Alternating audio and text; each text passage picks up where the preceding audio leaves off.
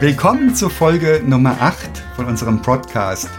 Mit dabei sind die beiden Josefs, Josef Adersberger. Hallo. Und Josef Fuchshuber. Hallo zusammen. Und ich selbst, Eckehard Schmieder. Mich kennt ihr aus den vorigen Folgen auch schon. Und wir haben heute zu Gast Uli Waltinger. Uli Waltinger ist Associate Vice President für künstliche Intelligenz und IoT bei Siemens Advanta Consulting. Er ist auch Fellow des Siemens AI Lab. Davor war er lange Technologiechef des AI Labs und Leiter der Forschungsgruppe Maschinelle Intelligenz bei Siemens Technology. Das ist die globale Forschungsorganisation von Siemens. Er arbeitete am Lehrstuhl für künstliche Intelligenz und am Center of Excellence of Cognitive Interaction Technology an der Universität Bielefeld. Gott, die Bielefelder, die können englische Zungenbrecher, stelle ich gerade Uli setzt sich leidenschaftlich für eine offene und interdisziplinäre Forschungs- und Innovationskultur ein. Ähm, einfach weil das einen, so einen wichtigen Einfluss auf das Leben der Menschen hat. Und ähm, ich kann das nicht aufzählen, aber es sind über 40 Publikationen, über 100 Vorträge mindestens. Also es ist, da müssen, das müssen eigentlich schon richtig, richtig viel mehr sein, so wie ich dich schon kennengelernt habe und verfolgt habe. Ähm, dann, damit trägst du hier in den Bereichen Informatik, Künstliche Intelligenz, Computerlinguistik und Kognitionswissenschaften bei. Das heißt, das sind so deine, deine Themen. Und was ich total spannend finde, ist deine Bezeichnung auf LinkedIn. Du bezeichnest dich als digitalen Nomaden. Ähm, da kannst du mhm. sicher noch irgendwas Schlaues dazu sagen, weil das ist sicher nicht zufällig da gelandet, die Bezeichnung. Ähm, was ich spannend fand aus dem Vorgespräch, dass du ein datengetriebenes Verständnis reklamierst. Auch dazu gibt es bestimmt ähm, noch sehr, sehr schlaue Erleuchtungen für uns. Und wir haben uns für heute für unser Gespräch auf die Fahnen geschrieben, wie werden Produkte intelligent? Und da hast du gesagt, boah, klassisch sind wir so feature-getrieben und gerade befinden wir uns in einem Umbruch. Ähm, weg vom hardwarebasierten zu einem softwarebasierten Zyklus. Und das ist natürlich in einem Unternehmen wie Siemens eine riesengroße Herausforderung. Und da sind wir wirklich richtig, richtig neugierig, ähm, deine Antwort zu hören auf die Frage, wie werden Produkte intelligent? Mensch, Eckart, was für eine, äh, vielen Dank erstmal, tolle Vorstellung. Mensch, können wir, können wir jetzt schon zumachen, mein Tag ist gerettet. und Josef Fuchsi äh, freut mich auch ähm, und da draußen äh, die Zuhörerschaftinnen und Zuhörerschaften ähm, freut mich ähm, auf eine spannende, weiß nicht, 10 Minuten, vielleicht 30 Minuten, vielleicht auch ein bisschen länger über künstliche Intelligenz zu sprechen und zu diskutieren. Unter 10 machen wir nichts. Unter 10 geht nichts, gell? nee, nicht, nicht, bei dem Thema, da kommst du es nicht aus mit 10 Minuten. Uli, also Siemens ist ja so ein Traditionskonzern. Mhm. Ähm, mit, mit, ich weiß nicht, wie ist der aktuelle Umsatzstand, ich will mich jetzt nicht blamieren, auf, auf jeden Fall dreistellige Milliardenbereich, ne? Genau, knapp 300.000 äh, Mitarbeiterinnen und Mitarbeitern. Ähm, ich sage immer, das älteste Startup, wahrscheinlich eines der ältesten Grown-up oder Grow, ne, Startups aus Berlin rauskommend. ähm, und in der kontinuierlichen Umbruch eigentlich, oder? Wie es bei großen ähm, Unternehmen eigentlich ist, die jetzt von Tech getrieben sind, von neuen Wertschöpfungsketten ähm, getrieben sind und schauen, was heißt eigentlich Produkt, was heißt Wertschöpfung in der Zukunft und was heißt das für eine Organisation, die natürlich durch die Größe, die so, so, solche Firmen haben, einfach ein bisschen eine gefühlte Lethargie, wahrscheinlich auch eine tatsächlich eine gelebte Lethargie haben. Das heißt ein bisschen ein, ein, ein Hinterherrollen, dass man mit den Trends der Geschwindigkeit, exponentielle Zeiten, die man sonst nur vom Revenue, vielleicht vom Gewinn erwartet, aber sozusagen natürlich auch ähm, erstaunt manchmal und manchmal ganz ehrfürchtig, vielleicht auch manchmal vorfreudig, äh, manchmal auch vielleicht schockiert über die Geschwindigkeit ähm, der Innovation, der Zyklen, der Technologie und der Entwicklung. Ne? Und was macht das mit einem, was macht das mit Unternehmen? Wie muss sich ein Unternehmen aufstellen, dass es da in diesen, in diesen Zeiten mitgehen kann oder vielleicht in einzelnen Bereichen auch äh, lieben kann. Das heißt, das Vorfeld definieren kann und sagen, so schaut eine nachhaltige äh, Technologie und nachhaltiges Offering für Kunden und Partner und Klienten eigentlich aus. Und das mitzugestalten, so ein bisschen in kleinen Ecke links und kleinere Ecke rechts, ist, glaube ich, bei ganz vielen mit äh, Kolleginnen und Kollegen, die wir haben, sozusagen sieht man das und findet man das. Und da freue ich mich auch, sozusagen da, naja, mitzuspielen. Und nicht nur mitzuspielen, sondern mitzugestalten. Was eine krasse Bezeichnung, gelebte Lethargie. Ich glaube, da haben wir alle genug Material in unseren Vorurteilsspeichern, um das guten Bildern zu befüllen. Was ist denn deine Rolle da? Bist du da der bunte Vogel oder der Ruf, der einsame Rufer im Wald oder sagen die Mensch, puh, was der Uli da ranbringt, da müssen wir uns schon mal an den Kopf fassen? Naja, es ist, glaube ich, also ähm, ich bin jetzt äh, zehn Jahre lang ähm, bei, bei, bei, bei Siemens äh, dabei, bin eben vorher aus der Akademie-Welt äh, gekommen, äh, wollte zeigen, was, was kann Machine Learning. Ich bin sehr schon immer auch privat. Was, was heißt Sprachverstehen? Natural Language Processing, so als so ein bisschen der Bereich. Ähm, das hat mich ähm, durchaus fasziniert, um dann sozusagen zu Siemens reinzukommen und habe dort dann neun, neuneinhalb Jahre Corporate Technology, also die, der Forschungsarm ähm, sozusagen von Siemens, um zu sehen im Zwischenfeld zwischen Academia und Business Units. Ne? Es gibt natürlich viele Business Units in diesem Bereich, äh, von Industrie, Manufacturing, Infrastruktur, Mobilität, Energie, Health, Medizin, ähm, genau, und, und, und ähm, Bereiche. Und das heißt, man ist im Spannungsfeld, wie kann Innovation, dass man in den akademischen State of the Art sozusagen sieht, wie kann das auf relevante Businessprobleme umgelegt werden, also Herausforderungen. Ne? Und ich, ich habe das genannt Extending State of the Art und Real World Challenges. Das war das Spannungsfeld, in dem ich mich Langzeit und wahrscheinlich immer noch befinde wo es einfach gilt, was, was gilt sowas, na, wie macht man sowas? Wie bringt man sozusagen die Partner zusammen? Und Partner ist auf der einen Seite da der Partner ähm, der Akademie, der, der Forschungswelt, auf der anderen Seite dann die Siemens-Kolleginnen und Kollegen ähm, in den Anwendungen, die tägliche na, Kundenkontakte, aber auch Produkte pflegen. Jetzt in den letzten naja, acht, neun Monate habe ich mich dann ein bisschen noch weiter, ich gesagt, das langt mir fast gar nicht. Jetzt will ich mich am Spannungsfeld eigentlich zwischen Endkundenthematik und den Business Units bewegen. Das heißt, wie kann Innovation im künstlichen Bereich ähm, an, den, an, den, an, den, Kunden weiter ähm, geprägt werden? Naja, und das, das, das finde ich persönlich spannend. Und immer wenn es, wenn eine Intrinsik dabei ist, dann, dann fällt es echt leicht, eigentlich Energie zu produzieren. Und Energie heißt dann, wenn man das schön naja, ein bisschen kanalisiert, dass man dann vorwärts kommt. Und dann merkt man, wenn man so ein bisschen, naja, Energie ein bisschen laut auch manchmal ist, vielleicht, Mensch, da gibt es noch andere auch noch, die ganz laut sind oder vielleicht auch viel bewegen wollen. Und das ist, glaube ich, auch ein Vorteil, wenn man in so, na, vielleicht auch manchmal lethargischen großen Unternehmen, aber um das jetzt mal beiseite zu lassen, auch in einem Unternehmen, wo einfach ganz viele kluge Leute sind, äh, die man da trifft, Expertinnen und Experten trifft, mit denen man sich austauschen kann. Und da merkt man, dass die so ein bisschen der Kreis der, der ich sage jetzt, im, ich komme aus Neuburg hier in, in, Bayern raus, der Pappenheimer, darf ich jetzt da einfach mal so sagen, weil es gleich um die Ecke ist, eine kleine Ortschaft bei mir. Ähm, die Pappenheimer kennen sich so ein bisschen. Ne? Also das heißt, Natürlich ähm, Leute, die viel versuchen zu bewegen und antreiben wollen, bilden so Communities. Und das ist, glaube ich, auch wichtig. Ähm, zum einen, wer Spaß haben will in so großen Unternehmen, der sollte Netzwerke pflegen. Das heißt, man sollte sein Netzwerk erweitern, so wie wir jetzt vielleicht auch das Netzwerk pflegen.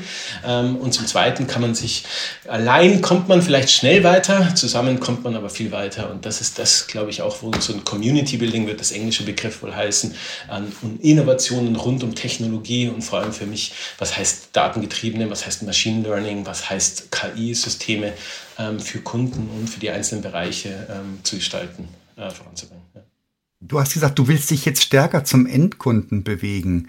Also was ich so mitgenommen habe aus meinen letzten 30 und mehr Jahren Erfahrung, ist das immer relativ schwer, dass jemand dich an seine Kunden dran lässt, wo auch immer du unterwegs bist. Was heißt das konkret für dich?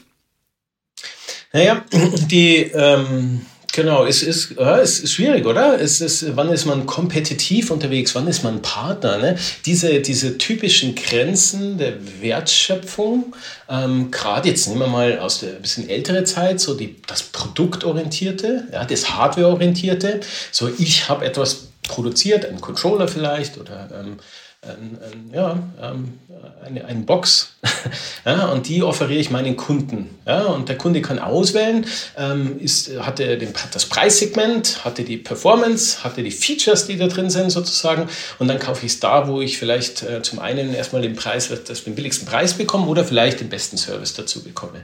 Genau. Oder vielleicht die beste Beziehung habe, weil ich sage, das ist, muss robust sein. So, und diese 1 zu 1 Beziehung, glaube ich, die dann sozusagen durch Preisdruck, also durch Erhöhung Erhöhung der Quantität des Produktions oder Offshoring, Nearshoring von Produktionsanlagen im Hardwarebereich, das hat sich in den letzten Jahren verschoben weil es plötzlich natürlich ähm, jetzt digitale Bereiche reinkommen, Softwarebereiche reinkommen, bei der es nicht mehr einfach out of the box hier das ist die Box, die du brauchst, sondern bei der der Lösungsansatz ähm, vielleicht vorab noch gar nicht, ne, vielleicht zu 80 oder vielleicht zu 90 Prozent manchmal definiert ist, aber nicht zu 100 Prozent definiert ist. Und das heißt, ähm, das bringt jetzt in einen Punkt rein, wo man sagt, naja, man ist vielleicht gar nicht allein der einzige Lieferant im, in so einem Old-Fashioned-Ausdruck, würde ich jetzt mal äh, verwenden, ne? sondern man, man muss es gemeinsam machen und zwar nicht nur einzeln gemeinsam. Und das zugegeben ist für Siemens oder für, für uns jetzt gar nicht mal so fremd, weil wenn ich in einen Automotive sage ich mal, äh, Fabrik gehe ja? und dann reingehe und sagt, ähm, wie kann man da eine wertschöpfende äh, Lösung anbieten, dann, dann sagen die Kolleginnen und Kollegen da, ja, da musst du mit, wenn du A sprechen, da sprichst du mit dem Schneider, da sprichst du mit dem ABB, da sprichst du mit dem Siemens und da sprichst du vielleicht mit, mit Microsoft oder sowas. Und noch mit anderen vier anderen. Das heißt, in unserer Landschaft, in unserer Anwendungslandschaft, die nicht einfach ein reines soziales Netzwerk oder eine reine Suchplattform ist, sondern eine komplexe Manufacturing, vielleicht Produktionslandschaft ist, ist, ist eine Vielzahl von Partnern Standard. Und dementsprechend ist eine Wertschöpfung, die für Kunden in diesem Bereich eigentlich skizziert und definiert werden müssen, nie eine Single-Player-Lösung. Also nie eine Lösung, die fast ausschließlich nur von einem einzelnen Person oder einzelnen, einzelnen Firma und einzelnen Partner bereitgestellt wird, sondern immer ein komplementäres ähm, Offering, das per Definition im ersten Mal auch unterschiedliche Partner involviert, um tatsächlich end-to-end -end integrierbar zu sein. Ich fand es jetzt richtig krass, dass du Produktorientierung anders belegst, als wir das tun.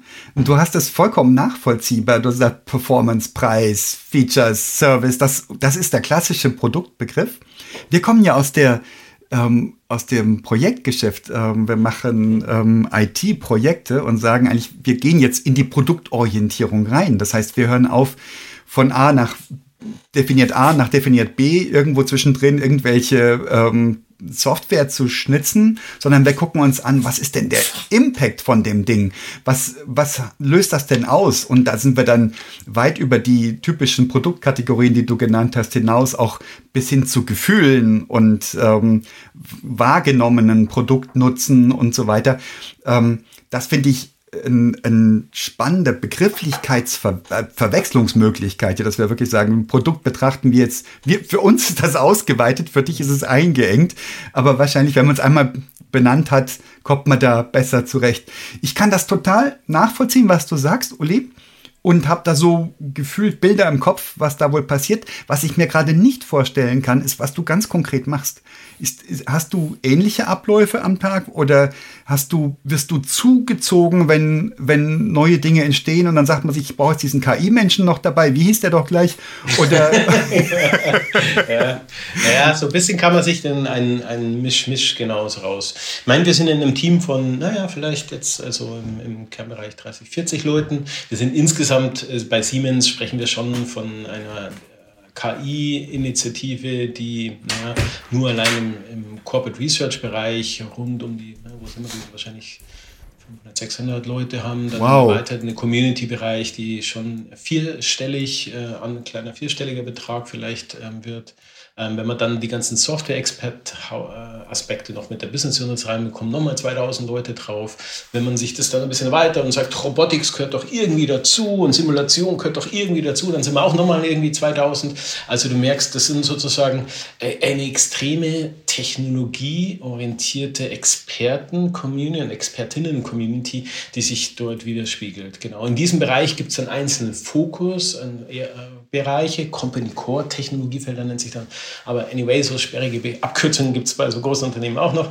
Ähm, und in meinem Bereich, ich treibe jetzt für äh, endkundenorientiert, wir sind 30, vielleicht 40 mit so von US bis China äh, Bereiche und äh, gehen sehr früh in den Bereich ähm, Customer Engagement, würde ich jetzt sagen. Das heißt, ähm, wir werden hinzugezogen, angefragt, Manchmal auch gehen wir proaktiv natürlich auch zu, aber an Kunden und sagen, ähm, wie können wir denn die digitale Journey für mich da weitergeleiten? Und es gibt da zwei unterschiedliche Levels vielleicht. Ich nenne es mal das, die OT-Perspektive, die Operation Technology Perspektive und die CXO-Perspektive. Der klassische Berater Arm ist natürlich, kommt eher über den CXO-Level. Das heißt, hier sind eher transformationale Aspekte. Also das heißt, sich ein CTO, ein COO vielleicht oder vielleicht ein Technologieleiter der Unternehmen oder Leiterinnen der Unternehmen ähm, sozusagen an uns ran und sagt, Mensch, was heißt eine Data First Company? Was heißt eine AI First Company?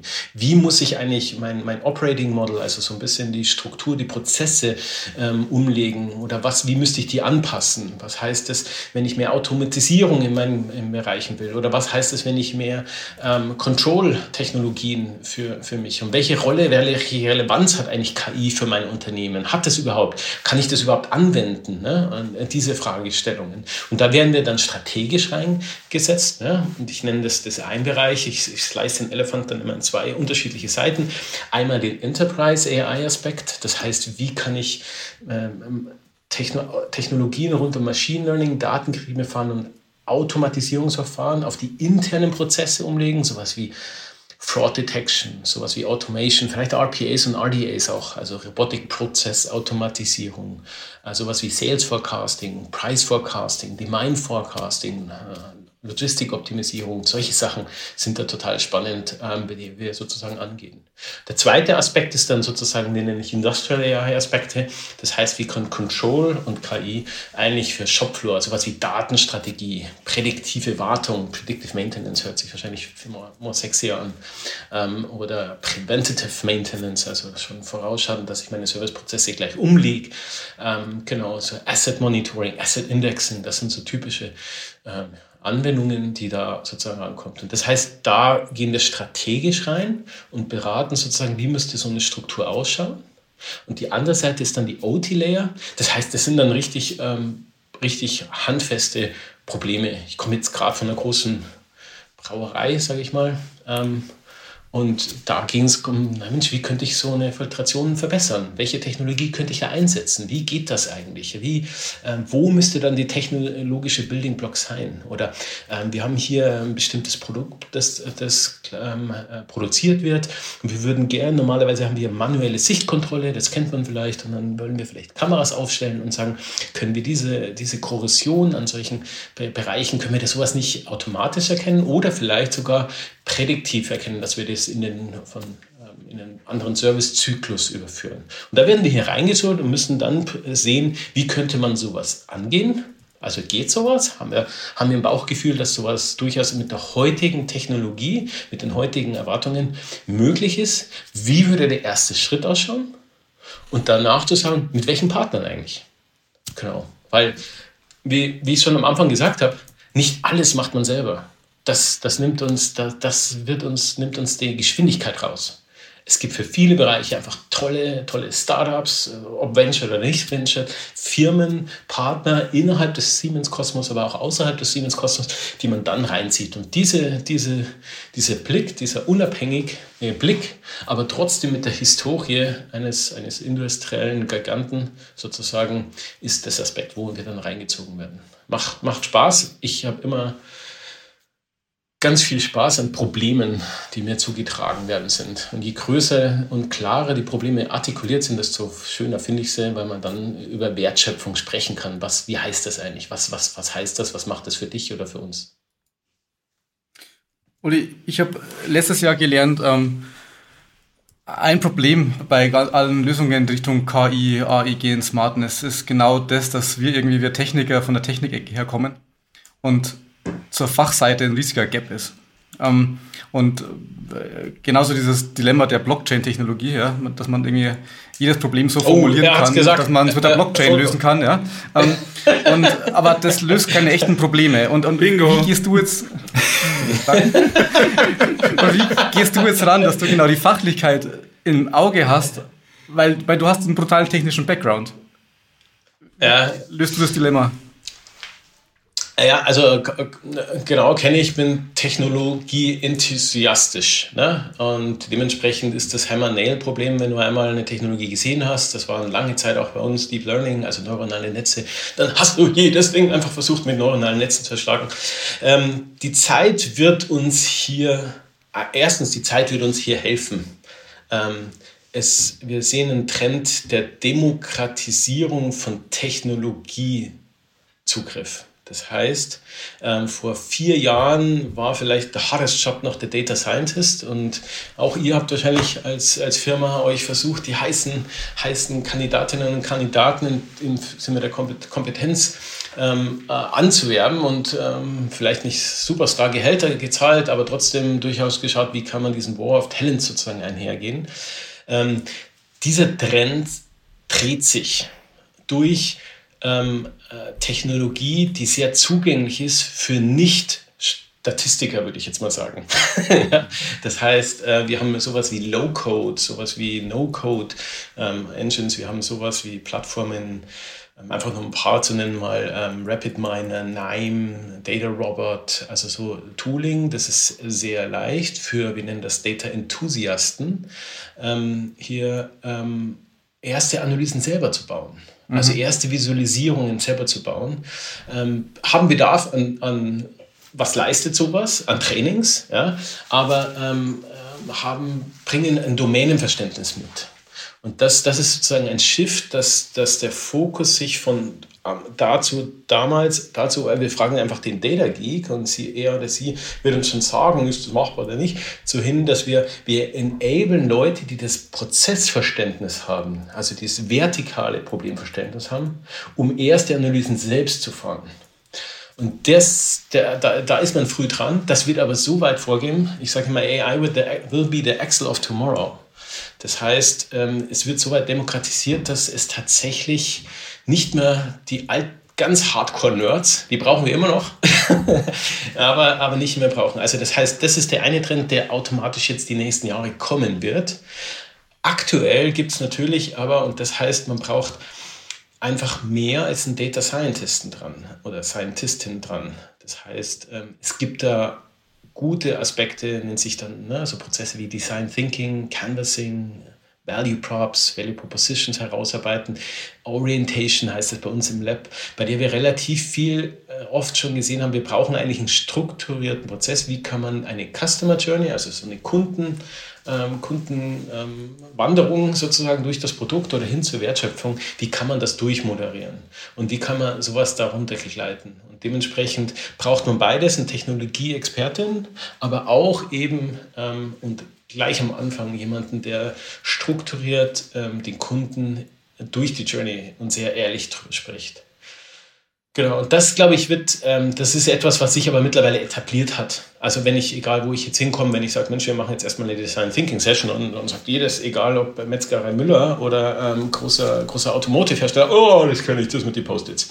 Ja, also das heißt, ähm, das heißt, das ist schon angekommen, diese kundenorientierte, ich gehe erstmal nicht über die Technologie motiviere ich rein, sondern ich gehe über die Werte, Wertschöpfung, ich versuche gemeinsam diese Wertschöpfung auszuarbeiten. Ähm, genau, ist, ist glaube ich, mittlerweile Standard. Und die, äh, die Entwicklung in Low-Code wird es demokratisieren. Ähm, genau, eigentlich ganz, ganz, eine ganz spannende Reise.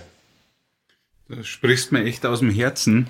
Ja, weil wir haben uns zum Beispiel ähm, bewusst entschieden, keine Data Scientisten einzustellen, weil wir gesagt haben, unser Business ist ähm, Data Engineering und AI Engineering zu machen. Also die Engineering-Seite, ja, dass man mhm. sich als Software Engineer äh, drauf schafft. Ich hätte eine Frage. Dieses ich meine, teilt das Bild voll, dass man ähm, schon über AI, äh, in so in der Ideation Discovery Phase nachdenken muss. Ähm, was ich bisher gesehen habe, ist, dass dieser Funnel, bei dem mhm. unten rauskommt, hey, das machen wir jetzt mit AI, relativ eine hohe, eine niedrige Conversion hat. Ja? Ähm, zunächst mal feststellen, ist das, löst man das überhaupt sinnvollerweise mit AI das Problem? Haben wir genügend Daten? Ist es akzeptabel, dass unscharfe Ergebnisse rauskommen? Ja? Das sind ein paar harte selektive Kriterien, bis dann unten relativ wenig mal rauspurzelt an Problemen, die man wirklich mit AI löst. Für euch, wie ist denn das bei euch?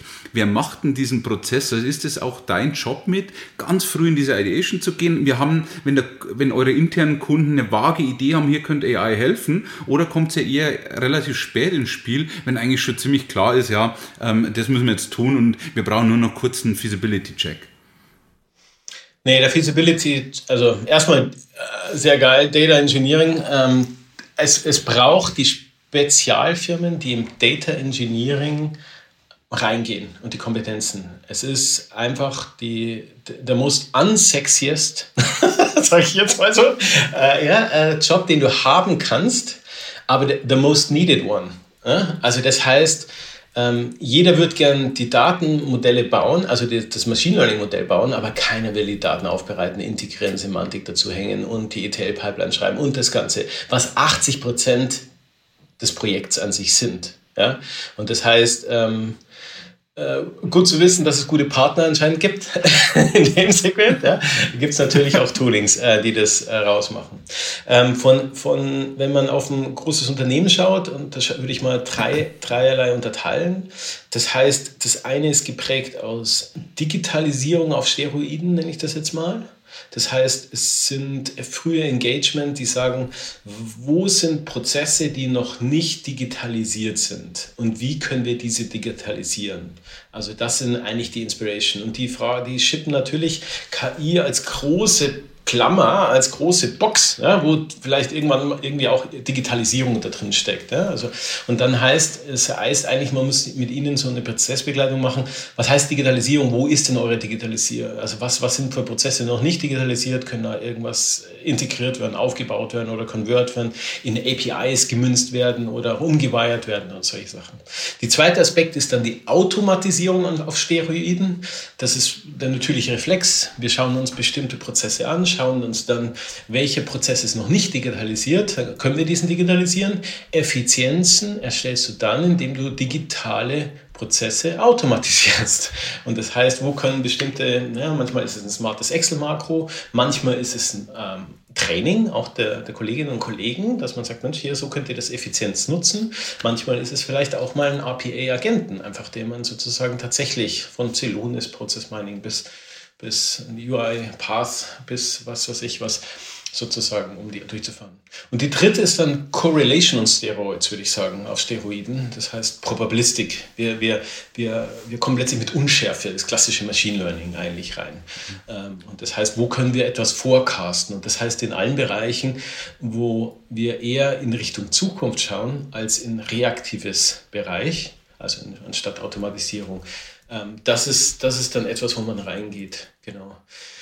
Die, in, in den kleinsten Fällen werden wir dann hinzugezogen, wo jemand sagt, ach, geht das überhaupt? Weil das heißt, er hat so weit runter schon gebrochen, ja, oder sie, ähm, dass das dann eigentlich nur noch sagt, welcher Partner ist der richtige. Ja? Sowas haben wir in Bereichen ähm, gehabt wie Chatbots. Man ist sich klar, man will irgendwie einen Service, äh, Service-Bot sozusagen für erst First-Level-Support, Second-Level-Support.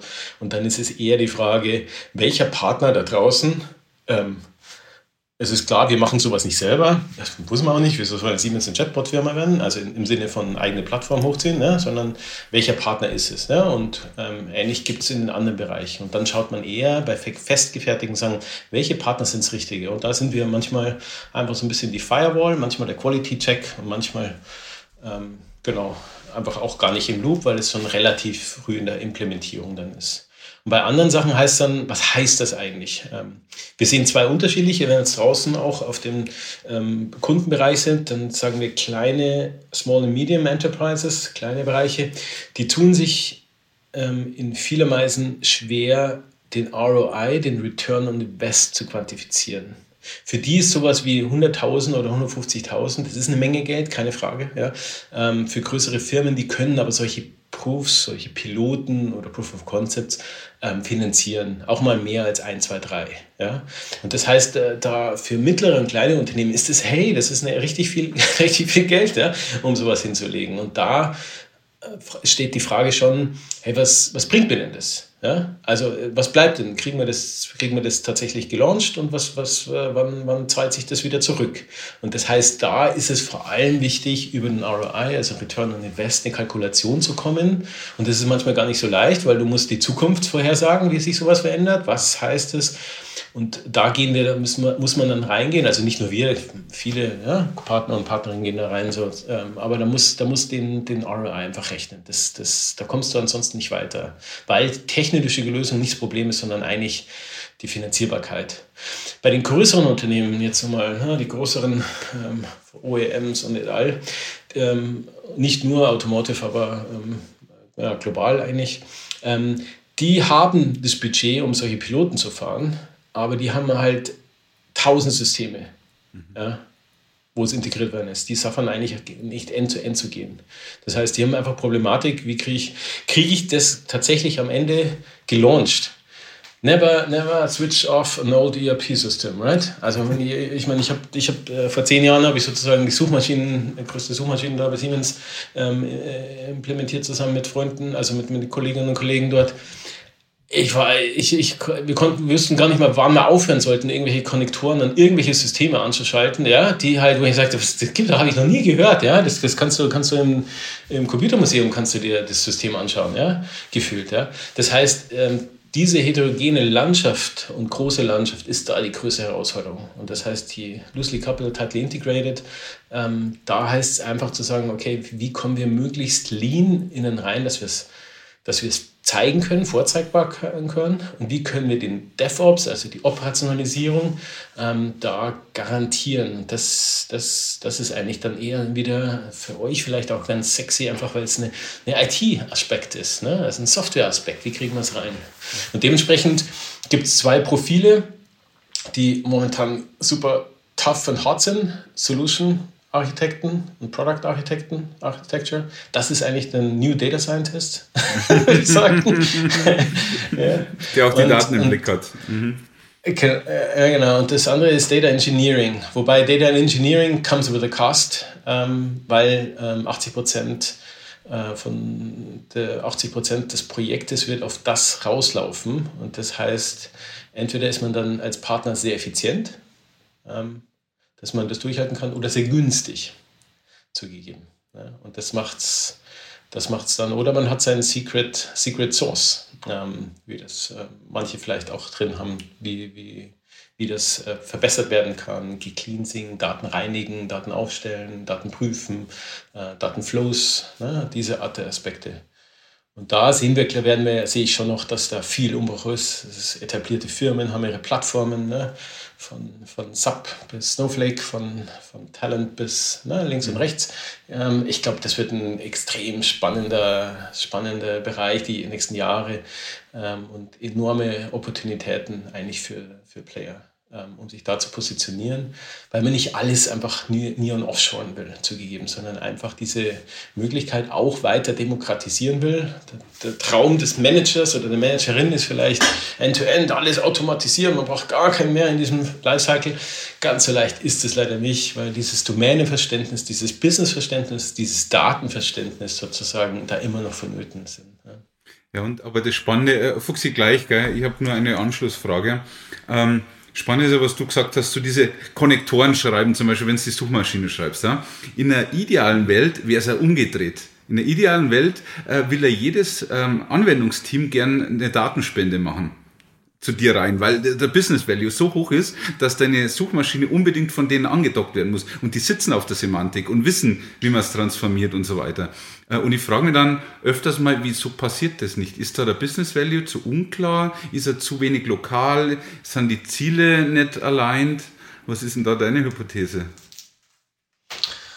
Ja, also viel, viele Orte. Wir haben so ein bisschen äh, typische Berater halt. Ne? Wir haben so ein Readiness, Data Readiness Assessment, was wir so durch sind, so 20 Applikationsaspekte, die man so anschauen, Prozesse, welche Rollen brauchst, so Data Officer braucht man sowas, braucht man Data Ambassador oder ne, solche äh, Sachen.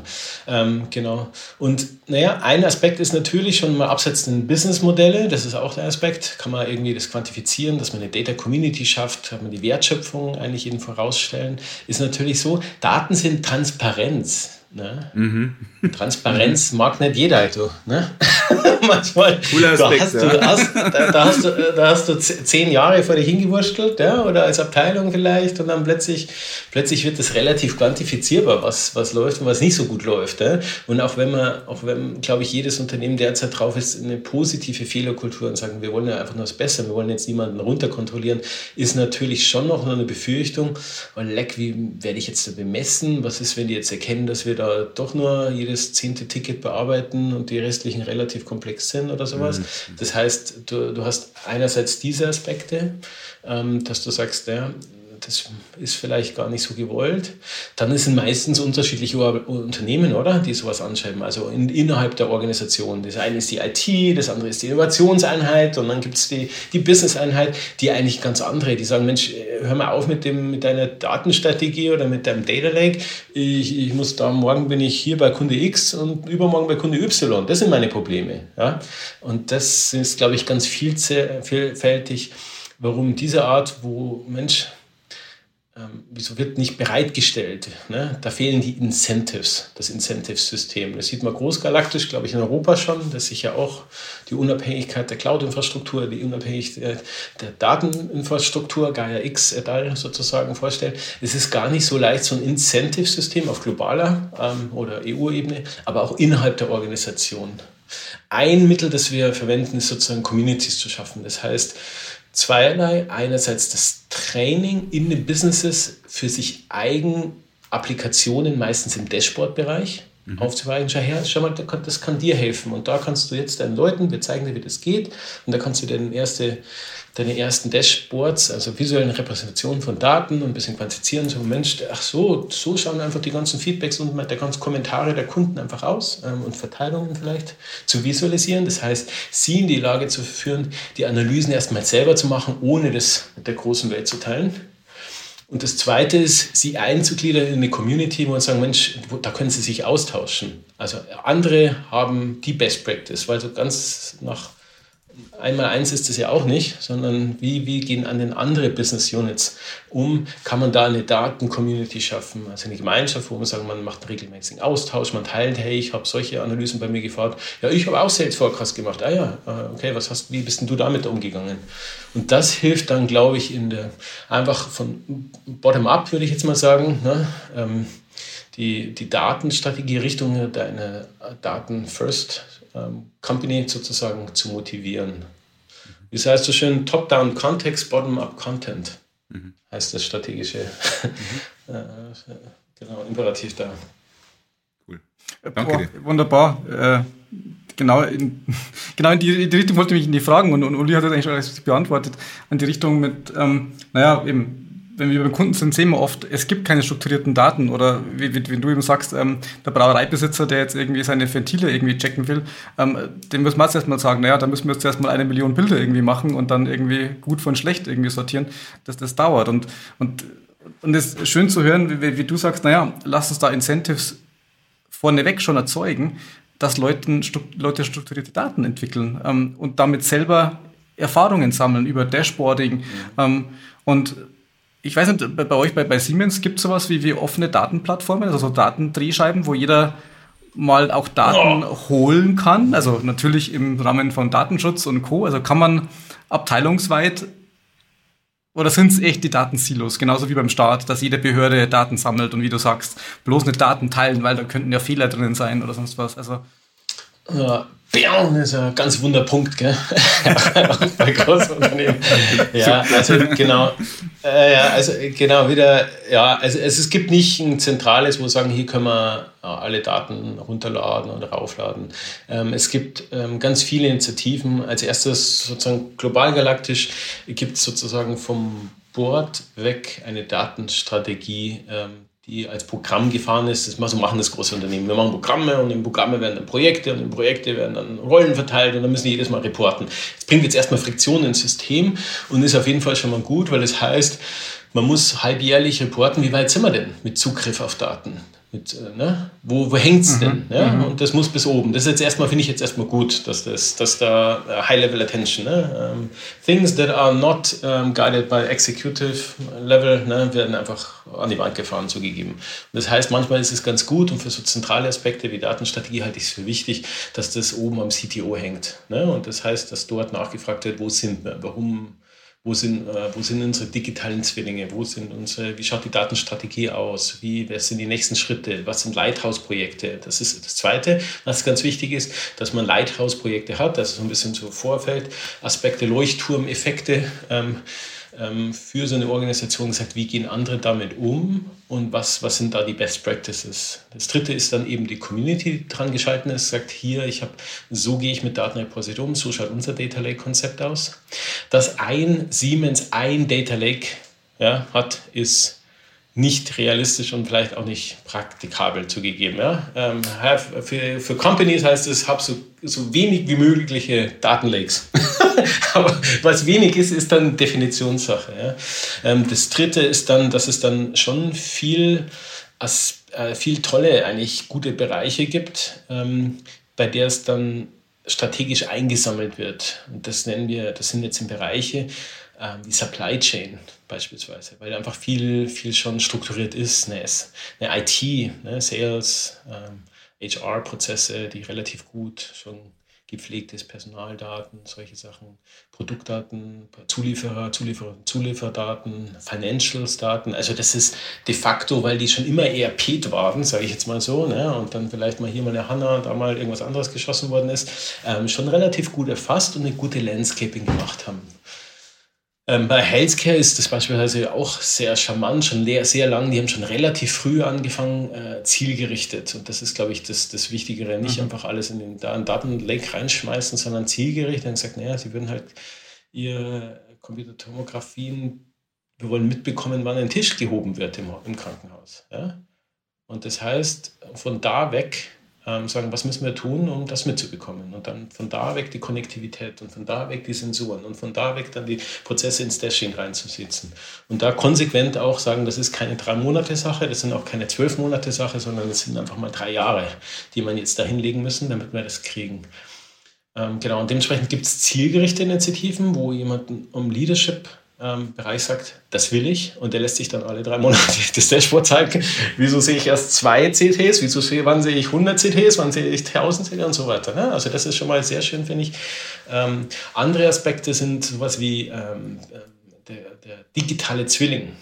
Was ist der digitale Zwilling? Naja, Zwilling ist ein charmantes Wort, auch finde ich ein guter USP für Siemens, um sowas zu produzieren, also dass wir eine, eine virtuelle Repräsentation eines Produkts, eines Pro Prozesses oder einer Performance haben. Ja? Und was, was heißt das? Naja, wir brauchen Daten dazu. Ja? Und was nehmen wir dazu her? Das ist unter anderem ein Aspekt, der nennt sich Knowledge Graph, Wissensgraphen, also ein Datenrepositorien, die miteinander vernetzt sind ähm, und darüber eine Semantik haben, also eine eine typisierte Verbindung, was, was heißt das ist ein Objekt, das ist eine Person, das ist ein Produkt, das ist ein Service, ne? wie die Daten zusammenhängen.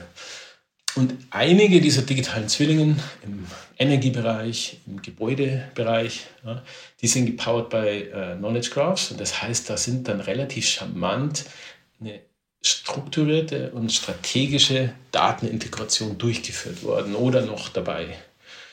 Ähm, und dadurch, dass der Trend Digital Twin nicht vorbeigehen wird, sondern eher noch zunehmen wird, ähm, gibt es mich, äh, gibt es mir jetzt erstmal die Hoffnung und bestimmt es mich positiv, dass das äh, fokussierte Datenmanagement, so nenne ich das jetzt mal, mhm. über Datensilos hinweg als einheitlicher Zugriff ähm, noch zunehmen wird. Und ähm, da gibt es gute Cases zugegeben äh, bei Siemens, aber ich sehe es auch draußen. Genau. Das, der letzte Punkt vielleicht da dazu ist, naja, viel jetzt im Bereich, du hast gesagt, Mensch, da muss ich erstmal, komme ich zum Kunden und dann sage ich dem erstmal, ähm, jetzt muss ich erstmal Bilder aufnehmen, wir sehen uns in einem Jahr wieder. Ja? Das leistet sich keiner leider zugegeben. Ja? Also das heißt, sie sagen wie, und jetzt bezahle ich dich ja, ja oder was? Oder ich will jetzt halt Wert. Ne? Also das, das ist diese, diese haben wir schon noch immer noch, das, dies, diese Herausforderung. Ein Aspekt, der da positioniert, ist sowas wie äh, Active Learning, also äh, Lernen durch Interaktion. Das heißt, man muss plötzlich mit den Kunden in einen ganz anderen Diskurs gehen, sagen, erstmal, der Kunde glaubt dran, es funktioniert, es kann funktionieren. Aber das Erstsystem wird nicht funktionieren. Aber das System wird durch die Benutzung des Kunden sich verbessern. Und das, das nennt man in unserem Sprech sozusagen aktives Lernen. Ähm, und daran kommen wir nicht dran vorbei, empfinde ich, weil wie viele äh, ähm, Firmen, mit denen ich engage, ähm, sind, würde ich jetzt mal sagen, im, naja, im Cloud-Uplift-Bereich. Das heißt, die, die moven, also die, die, die heben gerade ihre Daten sozusagen und die ersten Prozesse in die Cloud. Ja? Ähm, und das heißt, die fangen jetzt gerade erst an. Also kontinuierliches Monitoring, ne? Retrofitting, das heißt Sensorik auf existierende Infrastruktur zu bringen, wo vorher noch keine Sensorik da. Jetzt nehmen wir mal hier die Vibration, hier mal Druck, dann nehmen wir mal ein Bild oder sowas. Und da fangen die an. Und ich habe schon den Eindruck, ich spreche jetzt mit Schokoladenherstellern und mit, mit Malzherstellern und was weiß ich was alles, ja, ähm, die sind mittlerweile auch auf CXO-Level, wissen die, es ist nicht die Frage, ob es geht, sondern nur wann es geht. Ja? Und wie müssen wir uns jetzt aufbereiten als Organisation, aber auch in den mhm. ersten Lighthouse-Projekten, ähm, dass es kontinuierlich und dass sie sich selber kennen, also dass sie selber das Systeme weiter trainieren können. Und diese Phalanx ist ein bisschen gefallen, dass man sagt, ja, wenn das, wenn das nicht jetzt sofort 99% Accuracy hat, dann machen wir es nicht. Ja? Das ist gefallen, habe ich den Eindruck. Man kann mit den, mit den Entscheidern und Entscheiderinnen schon sprechen und sagen, wie schaut so ein System aus, das ihr selbst demokratisieren, weitertreiben könnt, aber sich kontinuierlich weiter verbessert? Und das wird zunehmen, bin ich auch mhm. überzeugt. Mhm. Das ist interessant. Ich meine, ähm, besonders spannend ist ja der Bereich, ähm, wie ihr mit euren eigenen Produkten umgeht. Aber wir waren vorhin auch so ein bisschen in der Diskussion, wie tickt der Konzern innen drin. Aber das Spannende ist ja auch, äh, wenn ich die so reden höre, ähm, die Produkte, die ihr euren Kunden anbietet. Ja, und ich nehme wahr, dieser digitale Zwilling ist ein wichtiger Enabler, weil da hat man auf einmal die Daten und die Events, die passieren im digitalen ähm, vorrätig, kann dann eine UX-Funktion draufsetzen, kann eine AI trainieren oder darauf anwenden. Was glaubst du, wenn du jetzt in die Glaskugel schaust, 2025, wie viele Siemens-Produkte haben einen digitalen Zwilling? Oh, das, die Frage würde ich jetzt gleich mal an den Vorstand weiter hüpfen. Ne? Also, Peter was wir hättest du gern? Äh, Peter, ich hoffe, du nimmst das mir nicht übel. Nee. Ähm, ja, ist ein guter Punkt. Ich Momentan gibt es in jeder Business Unit eine digitale Zwillinginitiative. Die nennen das manchmal ein bisschen anders, aber es ist eigentlich eine digitale Zwillingsrepräsentative. Also was macht ein digitaler Zwilling? Runtergebrochen, es gibt in jeder Business Unit mindestens eine Semantikinitiative, weil man festgestellt hat, der erste Schritt, um das durchzuführen, ist die Semantik zu definieren. Was haben wir denn für Daten? Wie hängen die zusammen? Und wie müsste sich das repräsentieren? Darum bin ich glaube ich, jetzt, wenn ich jetzt mal aus dem Bauch raus, ähm, Communication, ihr dürft mich jetzt nicht hacken, ähm, äh, Bauch raus sagt, würde ich sagen, in drei Jahren hat jedes, jedes Produkt von Siemens ein digitales Abbild. Mhm. Also in dieser Größenordnung, in dieser Zeitachse, glaube ich. Mhm. Ähm, wow. Und das und der digitale Zwilling ist das jetzt schon ne, das, das, das Triptychon, also Product, Design, Performance ähm, und Online. Ähm, Vielleicht noch nicht ganz, ja, aber dann doch. Und ich würde jetzt sagen, dass in, in den Hauptsträngen abseits der Control-Logik, würde ich jetzt mal sagen, dass schon jetzt mhm. was da ist. Das, Und, das bringt, ja.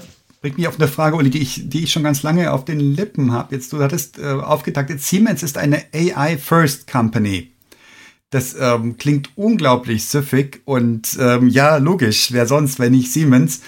Und es klingt wie eine Mission. Und gibt es da Treiber über den ROI hinaus, über, über, über rein wirtschaftliches Denken? Hat das irgendwas ähm, Höheres auch noch irgendwie? Ähm, keine Ahnung, you name it. Ja, genau. Also, ähm, ähm, naja, erstmal, man, man kriegt zwar vor vier Jahren, das war damals noch Roland Busch, müsste es gewesen sein, ja, also weiß ich, aber vier Jahren, glaube ich, ist es her, ähm, wurde eben definiert, was sind die Zukunftsfelder von Siemens. In welche Technologien muss Siemens investieren? Ein Vorstand entscheidet, damals CTO, Chief Technology Officer Roland Busch noch gesagt, Mensch, ähm, KI gehört dazu, wir brauchen KI. Es sind, glaube ich, mittlerweile zwölf oder 13 ähm, Zukunftsfelder im Bereich, ähm, die sozusagen prägend für Siemens sind und sich eben regulär ähm, ähm, äh, reporten. Zweites ist, naja, wenn man jetzt mal so ein bisschen die Return on Invest, die Scalable Return on Invest sieht, dann, dann egal welche, welche Statistik du schaust, sind es hier mal, I don't know, 3.5 Trillion uh, US Dollar will be unlocked in 3 AI, ne? da sind es mal 14 uh, unlocked, dann sind es hier mal 16 Billion unlocked, also egal, wo du hinlangst, es sind, es sind enorme enorme ähm, Zahlen und enormen Wachstum, was hier propagiert wird. Dann schaut man sich auf die Statistiken von IoT allein. Das heißt, ne, momentan sprechen wir von 21 Milliarden Devices oder sowas. Ja. 2025 hat jede Person auf dem Planeten hier mindestens vier Connected Devices. Das ist eine Menge. Also das wird zunehmen. Und das heißt, wir rutschen von einem Connecting People Paradigm, Paradigma, den wir haben, ne, also soziale Netzwerke, Handy, zu einem Connecting Machines Paradigma. Und das heißt, ähm, das muss für Kunden und Klienten wertschöpfend äh, gebracht werden. Dann hast du den zweiten Imperativ, ähm, das heißt das Design, Industrial Design. Industrial Design heißt, naja, äh, EU hat es erst letztes Mal wieder schön äh, und auch das Nature, Nature Paper schön released, das heißt die Meaningful Attention. Das heißt 80, fast 80 Prozent, 79 Prozent aller SDGs, also Sustainable Development Goals, sind positively impacted by AI. Und das heißt, KI hat nachhaltig auf Infrastruktur, sei es Energie, sei es Wasser, sei es Solar, sei es, äh, sei es, sei es Poverty auch sozusagen, hat KI einen Einfluss. Eine der größten Firmen, die da drin unterwegs sind, ist Siemens. Das heißt, und das kommt zum dritten Narrativ, das sich bei Siemens sozusagen Technology with oder and Purpose nennt, sozusagen. Das heißt, wie können wir ähm, eine, eine, den Einsatz den, von Technologie für Nachhaltigkeit, aber auch für meaningful, für also für good business, also auch für ein gutes Business, keine Frage. Ja? Wie können wir das unter einen Schirm bringen? Also das heißt, tue Gutes, aber auch mach gutes Business damit. Und ich glaube, die Zeiten sind noch nie so gut gewesen wie jetzt, dass du sozusagen, indem du in diese Bereiche, also in Nachhaltigkeit, investierst, aber auch, wir mal so, Innovation in diese Bereiche investierst, um gutes Business zu machen. Ja? Und das hat sich die letzten Jahre geändert, dass man hier tatsächlich ein ROI kalkulieren kann, was sozusagen wunderbar ist und sich bei Siemens tatsächlich dann mit einem großen Narrative, ähm, so, sogenanntes die Green Framework und Technology with Purpose, ähm, ähm aligniert an den SDGs sozusagen äh, artikuliert. Und KI ist dort eine der entscheidenden Key-Technologien. Und dementsprechend, ähm, wenn ich jetzt sage, AI First Company Siemens, das ist eine Ambition, die ich auch habe, die ich mittreiben will, ja, ähm, die manchmal im Bei Beiwort vielleicht bei, bei ähm, Peter Körte vielleicht fällt, aber noch nicht, natürlich noch kein offizieller Slogan da ist, aber KI ist ganz umfänglich in allen Bereichen mittlerweile da und ist aus dem CXO-Narrativ nicht mehr wegzudenken absolut plausibel auch dieser Gedanke von Good Business. Also ist auch was, äh, womit wir uns befassen und was eigentlich gar nicht mehr wegzudenken ist. Ne? Man hat so das Gefühl, es gibt so ein paar Dinosaurier, die es nicht überreißen und gefühlt sieht man sie schon im Sterben liegen, wahrscheinlich nicht wirklich, ähm, aber da glaube ich, da bin ich ganz bei aber, dir. Und, äh, das, das, hat man auch letztes Jahr gesehen, wir haben zusammen im AirLab ähm, eine, und der Tim, also Technologiemanagement, haben wir eine Tech for Sustainability Campaign gemacht. Ja? Ähm, es haben sich, das heißt, wir haben Challenges beraten, teilt, äh, bereitgestellt, aber auch Daten bereitgestellt oder auch Möglichkeiten einfach mit einzelnen Bereichen wie, wie ähm, Wasser, Energie, Fluss, Green Factory, was heißt das eigentlich? Also, äh, Smart Grid Control, also solche Aspekte bereitstellen. Es haben sich in einer kurzen Zeit 1400 Leute äh, beworben, Ideen, 200 Ideen aus 20 Ländern sozusagen und beworben und mitgemacht und du merkst, das findet einen Punkt und es findet ein, Adressat auch in den jungen Leuten, die sagen, naja, ein, eine Katzenidentifikation oder Ad-Improvement äh, ist die eine Sache, einen tatsächlichen Impact auf der Infrastrukturebene zu haben, ist was anderes. Und das ist, glaube ich, eine Opportunität von Firmen wie uns hier alle zusammen, dass wir hier den, der neuen Generation oder auch der alten und aktuellen Generation eigentlich ermöglichen können, einen Einfluss auf tatsächliche Challenges zu haben und die haben sie auch gern. Und mit allen jungen Leuten, die ich spreche, die sich auch bei uns beworben, äh, bewerben, der erste Aspekt ist sozusagen mal abseits davon, wer ich jetzt von irgendeinem Prozessen gekillt hier und mit Politics äh, drückt, ist, wo kann, ich meine, wo kann ich mein Wissen anwenden? Also an welchen Problemen kann ich arbeiten? Das ist richtig geil. Das ist, das, das ist, glaube ich, das ist richtig geil zu sehen, weil du als Firma ähm, willst eigentlich, oder? Wenn ihr, wenn Leute reinkommen und sagen, hey, welches Problem kann ich für lösen? Ich bin I'm in, ne? Ist das einfach ja. sehr geil. Und wir haben genügend Probleme zugegeben, ne? Wir haben Playbook hier, SDG rauf und runter und wir sind überall in der Welt unterwegs. Und dementsprechend ist es extrem schön zu sehen, dass, dass sich der Mindset und dieses problemorientierte, lösungsorientierte, konstruktive, sozusagen, ich will meine Talente dafür einsetzen, in auch größeren Firmen, die eben nicht nur reines Consumer Tax, sage ich jetzt mal so machen, ähm, extrem charmant und stark. Du, du, hast bei mir getriggert. Also ich, ich glaube, wir sitzen im selben, im selben Gebäude gerade. Also wir sind da, ähm, die Zuhörerinnen und Zuhörer können uns nicht nicken sehen, aber wir sind hier alle heftig am Nicken bei deinen Ausführungen. Ja, genau. Ja, genau so soll das sein. Und es klingt auch sehr, sehr, wie eine sehr, sehr schöne Vision, was du sagst. Und du hattest vorhin was bei mir getriggert. Daten sind Transparenz, hast du gesagt. Und ja, da ähm, zucken wir alle aus Erfahrung, weil wir wissen, es gibt Menschen, die Interesse haben, nicht zu viel Transparenz zu erzeugen. Was sind denn so die täglichen Widerstände, mit denen du umgehen musst, neben dieser großen visionären Idee? Naja, also die ähm, ähm, erstmal muss es, glaube ich, gerade wenn man im datengetriebenen Business ist ähm, und ähm, Projekte, du kommst mit, mit Kolleginnen und Kollegen zusammen, die sagen, Mensch, ich habe ich hab kann toll den, den Kundenpain oder meine eigenen Pain herausarbeiten, ähm, um dann nachhaltig zu sagen, hey, der Invest in Datenmanagement, in der Aufbereitung deiner Daten, wenn du es noch nicht hast, wird nicht klein sein. Also das ist ein großer Teil und das heißt, man muss da gemeinsam dann zum Management oder zu den Stakeholders, zu den Finanzieren oder sowas sozusagen ähm, ähm, den Diskurs mit ihm machen und sagen, äh, das sind so Aufwände, die in diesem Bereich einfach vonnöten sind. Ja? Mhm.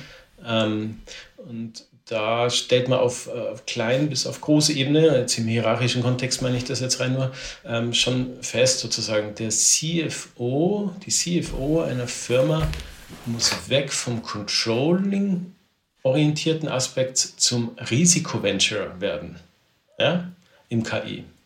Und das, das heißt, das ist, das ist nicht natürlich beim, bei, bei einem CFO oder bei einer CFO. Ne? Die sind normalerweise risikoaff.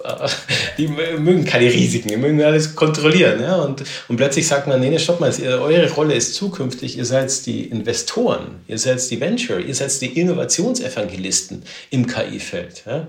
Und diesen Narrativ zu setzen. Das zweite ist natürlich die, die Challenge, dass, ähm, dass man ähm, Semantik reinbringen muss. Und ähm, AI und datengetriebene Verfahren kann man jetzt mittlerweile so ein bisschen als Design Language, würde ich sagen, ähm, äh, muss man das motivieren. Weil wir sozusagen die Chance haben, plötzlich auf Echtzeitsysteme zu schalten. Ich kann sozusagen Echtzeit sehen, was los ist. Wie geil ist das denn? Also ich muss nicht reaktiv, oh, da war was, sondern, sondern ich habe Echtzeitdaten, mit der ich dann meine ersten Schritte in die Zukunft gehen kann. Und das, das ist natürlich sehr, sehr charmant, um das, ähm, naja, diese Echtzeitfähigkeit, Transparenz zu schaffen und die, diese Opportunitäten zu sehen. Was, was, Mensch, was, was machen wir dann? Ich muss jetzt nicht einfach nur auf den Event reagieren, sondern ich kann ihn vielleicht vorkasten. Dritter Aspekt ist, naja, Verantwortlichkeit. Datentransparenz, jetzt vor allem im Personalbereich beispielsweise. Hey, das ist vielleicht, mag ich das? ähm, wie weit wird denn meine Mitarbeiterdaten da ausgewertet? Solche Aspekte, solche Fragestellungen. Wir sind schon seit langem, ein bisschen längeren dabei, auch zusammen mit dem Workers Council, also Betriebsrat, zu sagen, wie gehen wir denn da verantwortlich um? Wir nennen das Responsible AI. Also wie müssen wir denn wie können wir denn sagen, dass wir zum einen nicht den Wachstum der Innovation bremsen, weil wir sagen, oh, das darfst du nicht, du darfst nicht auf Mitarbeiter, auf, auf Employee-Daten, auf Kandidatendaten, CV-Daten auswerten, Ausstellungen äh, und solche Sachen. Ne? Auf der anderen Seite natürlich auch verantwortlich umgehen. Da sagen wir, es, es, hat einen, es hat einen Grund, warum es einen Betriebsrat in Deutschland gibt, warum da eine, eine, eine Vertretung der Mitarbeiter und Mitarbeiterinnen da ist. Ne? Ähm, und da haben, haben, wir relativ früh auch schon angefangen zu, ähm, ja, ja, erstmal Trainings, was heißt mal, was macht der Technologie mit uns, was mal, wie funktioniert sowas? Ähm, und zum anderen, äh, wir haben das AI-Karten, äh, ähnlich wie man das vielleicht von, äh, von Google und von Microsoft kennt, ähm, die so die Machine Learning Cards und AI-Cards haben eingeführt. Da wir gesagt, welche Fragestellungen müssten und sollten Betriebsräte denn fragen, wenn sie an sowas haben? Also was sind, wie funktioniert das System, welche Algorithmen werden verwendet, welche Daten werden verwendet, wie werden die abgesichert, was sind denn so Risiken, die man eingeht. Und, diese Art, den Diskurs zu schärfen und sagen, naja, nach was sollte man fragen, was müsst ihr denn so wissen, das bereitzustellen, äh, war auch wichtig und ist, glaube ich, ein kontinuierlicher Prozess. Damit man sagen kann, ja, wir wollen Innovation, auch datengetriebene Innovation innerhalb des Unternehmens für unsere eigenen Leute anwenden, aber wir wollen das äh, verantwortlich äh, durchführen und transparent, sodass die Mitsprache immer noch eine Mitsprache ist, aber kein, keine Handbremse ist. Genau. Und ich meine, das hat einen Aspekt, der relativ gut ähm, greifbar ist, glaube ich, das ist so dieses Thema Datensouveränität, dass man weiß, was passiert mit den Daten, äh, wo sind sie oder auch wieder zurückziehen kann und sagt, hey, jetzt, jetzt stopp mit denen. Ähm, immer wenn eine AI im Spiel ist, ist natürlich dann eine Blackbox. Aber erklär mal so ein AI-Modell, wie es funktioniert. Äh, habt ihr da schon Verfahren, die ihr ansetzt, um das ein bisschen besser erklärbar zu machen, was in dieser Blackbox dann passiert?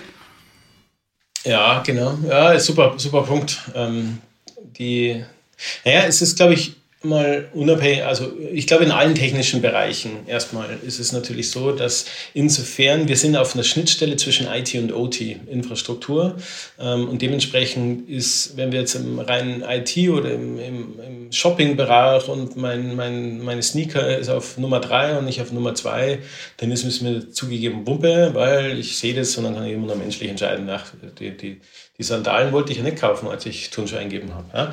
Ähm, Im OT-Bereich, also da, wo die Hardware ist, wo wir vielleicht auch Systeme abschalten oder Systeme anschalten, ähm, ähm, aus automatisiert oder semi-automatisiert, ähm, gibt sich dann ganz andere ganz andere Liabilities, würde ich jetzt mal sagen. Ne? Und ähm, das nennen wir dann Industrial Grade ähm, und das ist, glaube ich, etwas, was auch extrem wichtig ist für Firmen, Industrial Grade im Sinne von robust, reliable, explainbar und secure. Also das sind so ein bisschen die Paradigmen, die wir reingehen. Explainability gehört dazu. Das heißt, gerade wenn wir jetzt oben für einen Pumpenhersteller ein System gebaut, das sozusagen, bevor das, bevor das Scharnier da kaputt geht, ähm, das System abschaltet. Ja? Und dann, dann schaltest du das in place und dann, dann, dann also schaltet du das an und dann, dann macht es die ersten, äh, nach zwei Wochen hat es einen ersten Hiccup gehabt und sagt, hey, jetzt abschalten. Und dann sagt der Operateur ne, in, in Norwegen, was soll, denn das? Ne? Warum? Ja? Und das ist der Moment, wo du dann sagst, okay, du brauchst eine Antwort auf warum, oder? Also, das heißt, du musst eine Erklärbarkeit sagen, weil hier einfach, wenn es abschaltet, das einfach 100.000 Euro kostet. Ja? Mhm. Und das, der 100.000 Euro Abschalter, den musst du schon quantifizieren. So einfach, das System hat es gesagt, ja, ist dann zu wenig. Ist es ja, ist es da jetzt in dem Bereich dann wichtig ähm, zu sagen, naja, das neuronale Netze, das hat diese Aspekte, hier hat es aktiviert und da hat es nicht aktiviert. Nee, wahrscheinlich nicht. Ja? Also ich bin gar nicht so ein großer Freund für Endkunden, also sowas wie eine Visualisierung der, der Activation Map oder sowas ne, herbeizuführen, sondern eher zu sagen, auf welchen rationalen Entscheidungsaspekten geht es raus. Das nennt sich dann Explainable AI, das heißt, wir trainieren beispielsweise zwei unterschiedliche Systeme, erklärbare und nicht erklärbare Systeme in Parallel. Also wir fitten ein erklärbares an das nicht erklärbare System, um dann einzelne Features ähm, zu zeigen und sagen, naja, bestimmte Bereiche spielen hier, Leading Indicators nennen wir das, ähm, spielen hier eine Rolle. Auf das hat das System so ein bisschen geschaut. Vibration ist zu hoch gegangen, ähm, Temperatur ist runtergegangen. Hier wurden diese Aspekte ähm, hochgetrieben, ne? mhm. um diese Erklärbarkeiten reinzubringen. Ähm, und bei anderen Bereichen ist es, ähm, in vielen Bereichen muss man sagen, wie hat es so schön, äh, Erklärbarkeit ist machbar, es kostet halt. Ja, und das ist dann sozusagen ist der, ist der Gap, den man, glaube ich, brauchen. Und dann ist es ähm, ähnlich wie beim Flugzeug ähm, oder der Ehe. Ja? Vertrauen ja, hat nicht immer was mit Transparenz zu tun, sondern meistens was auch mit Interaktion zu tun. Ich habe keine, hab keine Ahnung, was meine Frau jetzt macht, aber ich, ich, bin, ich bin ganz positiv, dass da nichts falsch läuft. jetzt, ja. also, und, oder, ne, und das heißt, auch beim Flugzeug, wenn du startest in technischen Systemen und ne, meistens interessiert dich gar nicht, was der da vorne macht. Ja. Wenn es rumpelt ja, und du plötzlich hoch und runter fliegst, dann willst du manchmal eine Erklärung haben und dann musst du auch eine Erklärung haben. Und das heißt, da gibt es ganz ne, vielkräftig ähm, unterschiedliche Anwendungsgebiete. Ein Aspekt, den ich gerne noch reinbringen würde, ist ähm, Datenincentivierung. Ich habe mich kürzlich mit einem Medizinkollegen äh, Kollegen unterhalten, der, naja, wo man gesagt hat, was heißt denn Datensouveränität? Sollten wir uns jetzt zukünftig eigentlich incentivieren? Also, dass, dass man sagt, man bezahlt für Daten. Mhm. Ähm, mein, mein damaliger erster Reflex war, ja, freilich finde ich gut, ja, machen wir eine Datenökonomie, ja, dann bezahlen wir uns gegenseitig und dann ähm, kann, kannst du halt deine Daten kaufen und dann kannst du mit den Daten, die du einkaufst, ähm, eine, eine, Wertschöpfung treiben. Ähm, wirkt erstmal gut, wäre so der klassische Wirtschaftsaspekt. Worauf der Kollege dann äh, relativ charmant schon gesagt hat, gesagt, naja, er hält das überhaupt nicht für gut, gerade in bestimmten kritischen Verticals wie Healthcare, weil es ähm, zu Monopolen führt. Mhm. Das heißt, du, du führst automatisch, wenn du das über, die, über das Kapital incentivierst, sozusagen, ähm, wirst du automatisch Monopole. Und das heißt, mittelfristig wirst du dein, ähm, deine Innovationskraft lindern. Ja? Weil es sozusagen wenige, ähnlich wie es jetzt schon gibt, ich würde sagen, im sozialen Netzwerk sind wir schon in, in Monopolen unterwegs. Ja? Keiner hat so viel wie, wie die großen, große blaue Netzwerk und die weiße Suchmaschine. Ja? Ähm, und wir haben keinen Zugriff drauf. Ja? Mhm. Und das erhoffe ich, ich persönlich jetzt gesprochen, dass wir im, im europäischen Bereich und im Manufacturing-Bereich hier nicht in in unserer Unabhängigkeit sind so Gaia-X-Perspektiven sozusagen in ein monetäres Datenökonomiesystem kommen, sondern zumindest im, im, im Beratersprech sagt man No-Fly-Zonen, ne? also vielleicht No-Pay-Zonen. Ja? Das heißt, bestimmte Bereiche einfach freigelassen werden ähm, und Zugriff auf die Bürgerinnen und Bürger einfach zugelassen werden. Ne? Das heißt vom Governmental auch, ne? sowas wie Wasser, Energiedaten, Strom, Solar, ähm, Erddaten, Satellite, äh, ne? dass es ein gewisses Grundsalär gibt ja? an Daten, das den, das den Innovatoren einfach zur Verfügung gestellt wird, ohne dass wir eine Monopolisierung durch äh, monetäre Incentivierung ähm, herausarbeiten. Ne? Mhm. Weil das wird dann ganz schnell gehen. Da kommen, in dem Moment, wo das sozusagen exklusiv sozusagen Rechte geben würde an solche Sachen, wird das, wird das sehr schnell haarig und isoliert. Ähnliche Bestrebungen sieht man jetzt im Compute. Ja? Mhm. Also wo es auch schon ein Schiefstand gilt. Ich weiß nicht, wenn ihr bei euch ne, Studenten publizieren, dann sagt, wie soll ich ein Google, Google Paper äh, daran publizieren Machine Learning? Ich kann mir nicht leisten, für 80.000 Euro ja, äh, mal so einen Rechner, so einen Benchmark durch. Ich kann es nicht mal reproduzieren. Ja? Weil wer zahlt mir denn diese Stromkosten, bitteschön? Ja? Also diese Cloud-Kosten.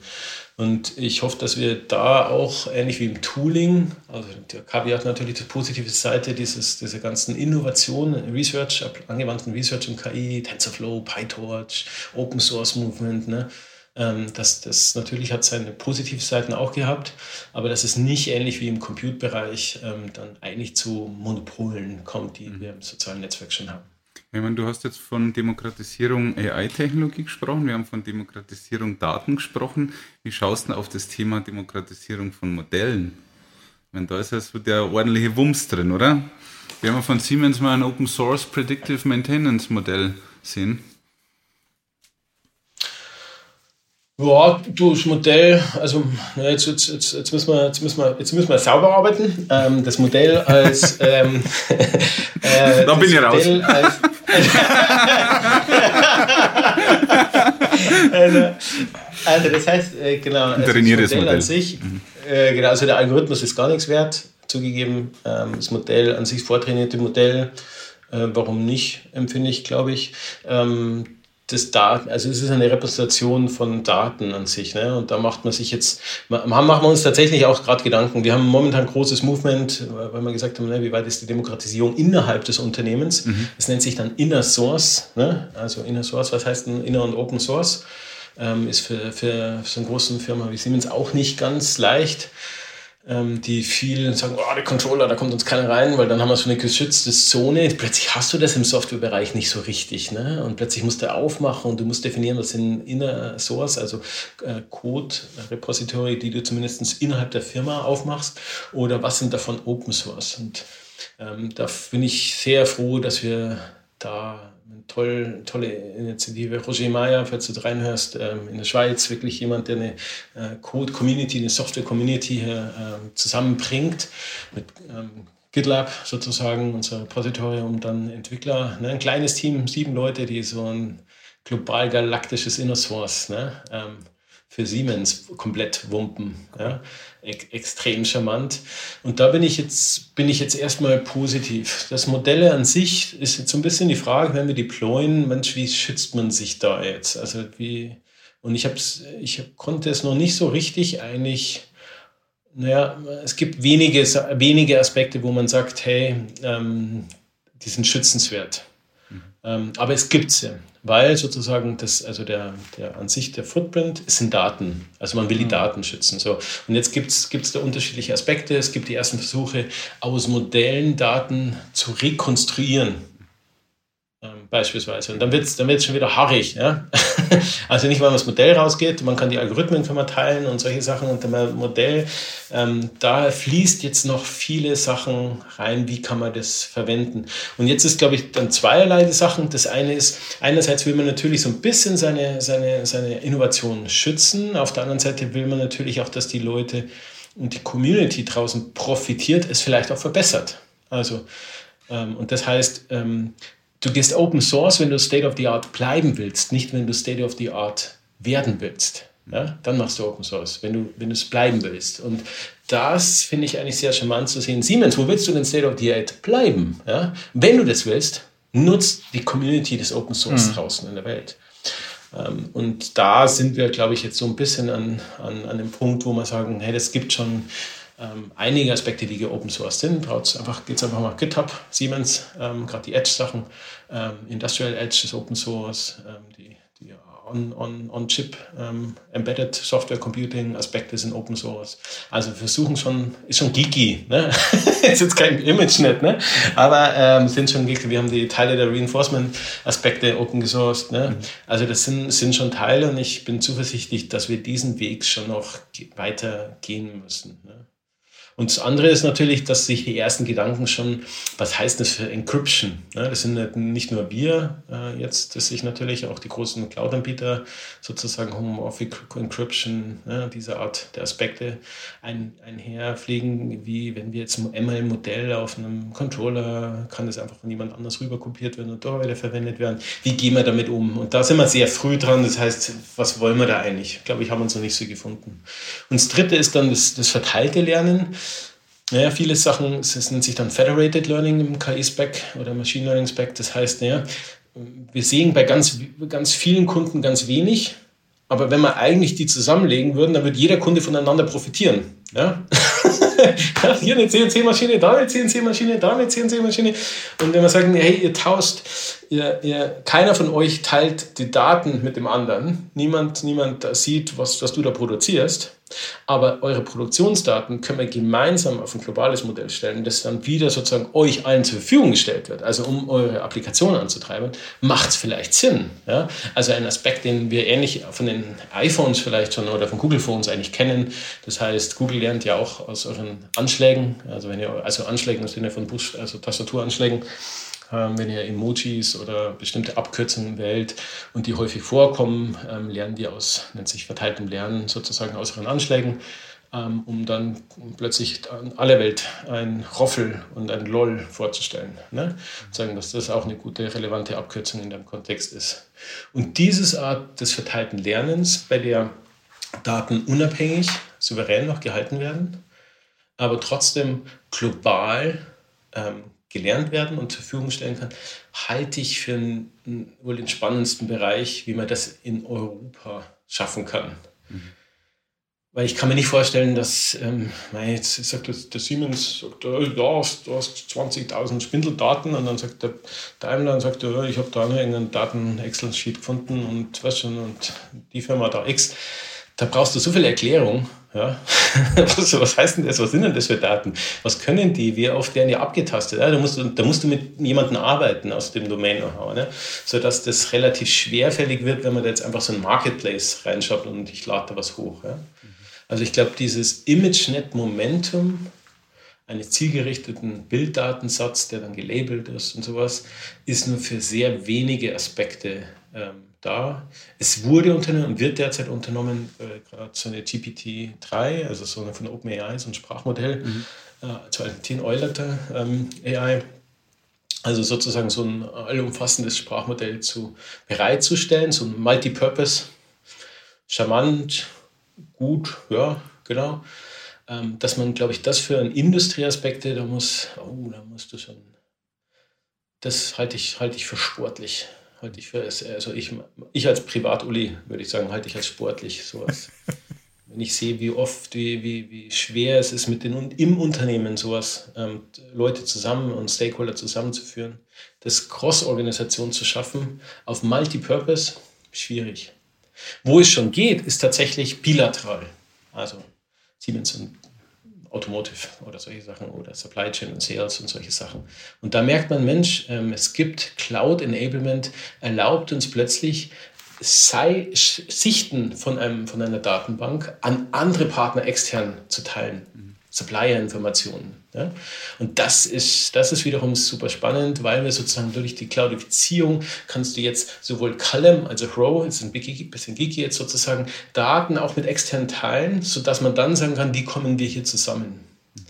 Und ähm, vielleicht, äh, Fuchsi, auf dich zurückzukommen bei Blockchain, ja, ähm, auch ein, ein Buzzword, gell? ähm, da ist tatsächlich, da ist tatsächlich jetzt ähm, zum ersten Mal für mich eine, eine Anwendung rausgekommen, auch wo ich gedacht habe, ja, der macht jetzt da macht jetzt Blockchain als Technologie, also als dezentrales, dezentrales, transparent nachverfolgbares, aber anonymisiertes Instrument der Datenbank, Read-Only-Datenbank, Sinn. Und zwar versuchen wir gerade ähm, in unseren Produktionen Carbon Footprint Capture nachzuweisen. Also den Carbon Footprint nachzuweisen. Äh, genau. Und jetzt, wenn wir natürlich was mit unserem Controller produzieren, ja, sind da 28.000 Supplier drin.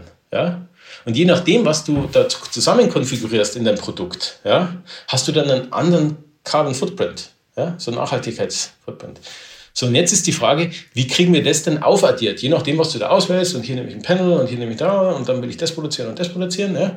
Und äh, wie kriege ich denn das aufsummiert ohne dass wir jetzt irgendeinen Zulieferer briskieren.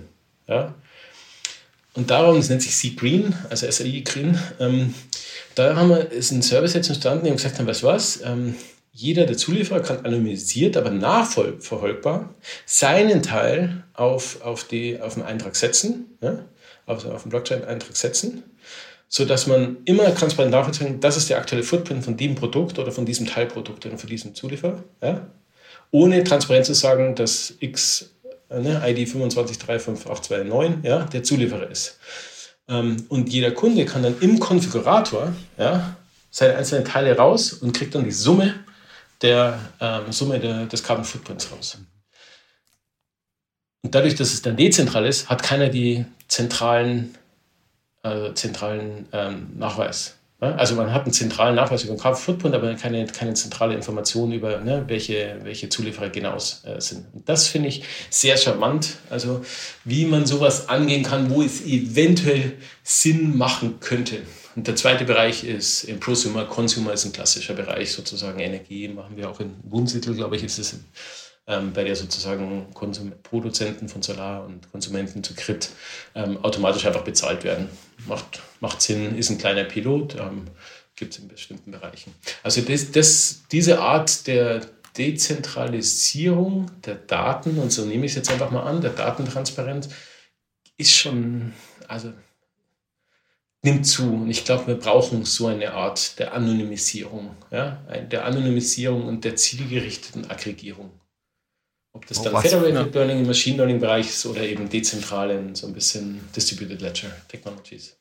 Ja. Was für ein packender Gedanke, Uli. Also ich weiß gar nicht, ob ich jetzt mich beim Privat-Uli oder beim Business-Uli oder bei beiden bedanke. Jedenfalls haben wir jetzt was für einen tollen, fesselnden Einblick in Deutschlands ältestes Start-up erhalten. Ich danke dir für Aussagen wie AI will be the Excel of tomorrow. Daten sind Transparenz, ein echter Nachdenker. Erklärbarkeit ist machbar, kostet halt. Und gleich nachher werde ich bei meiner Frau verproben. Vertrauen hat mit Interaktion zu tun. Mal gucken, ob ich dann, ob ich dann hier Ärger oder Zustimmung ernte. Ja, äh, hoffentlich verbaust du ja keinen Chip, weil du sagst, ich brauche bloß Transparenz. genau. Ein riesiges Dankeschön. Ähm, was für ein vergnüglicher Durchgang, was für eine Bereicherung. Dankeschön, Uli. Lieber Ecker, äh, Josef Fuchsi, vielen Dank für die Zeit und draußen hören wir uns bald wieder. Ich freue mich drauf.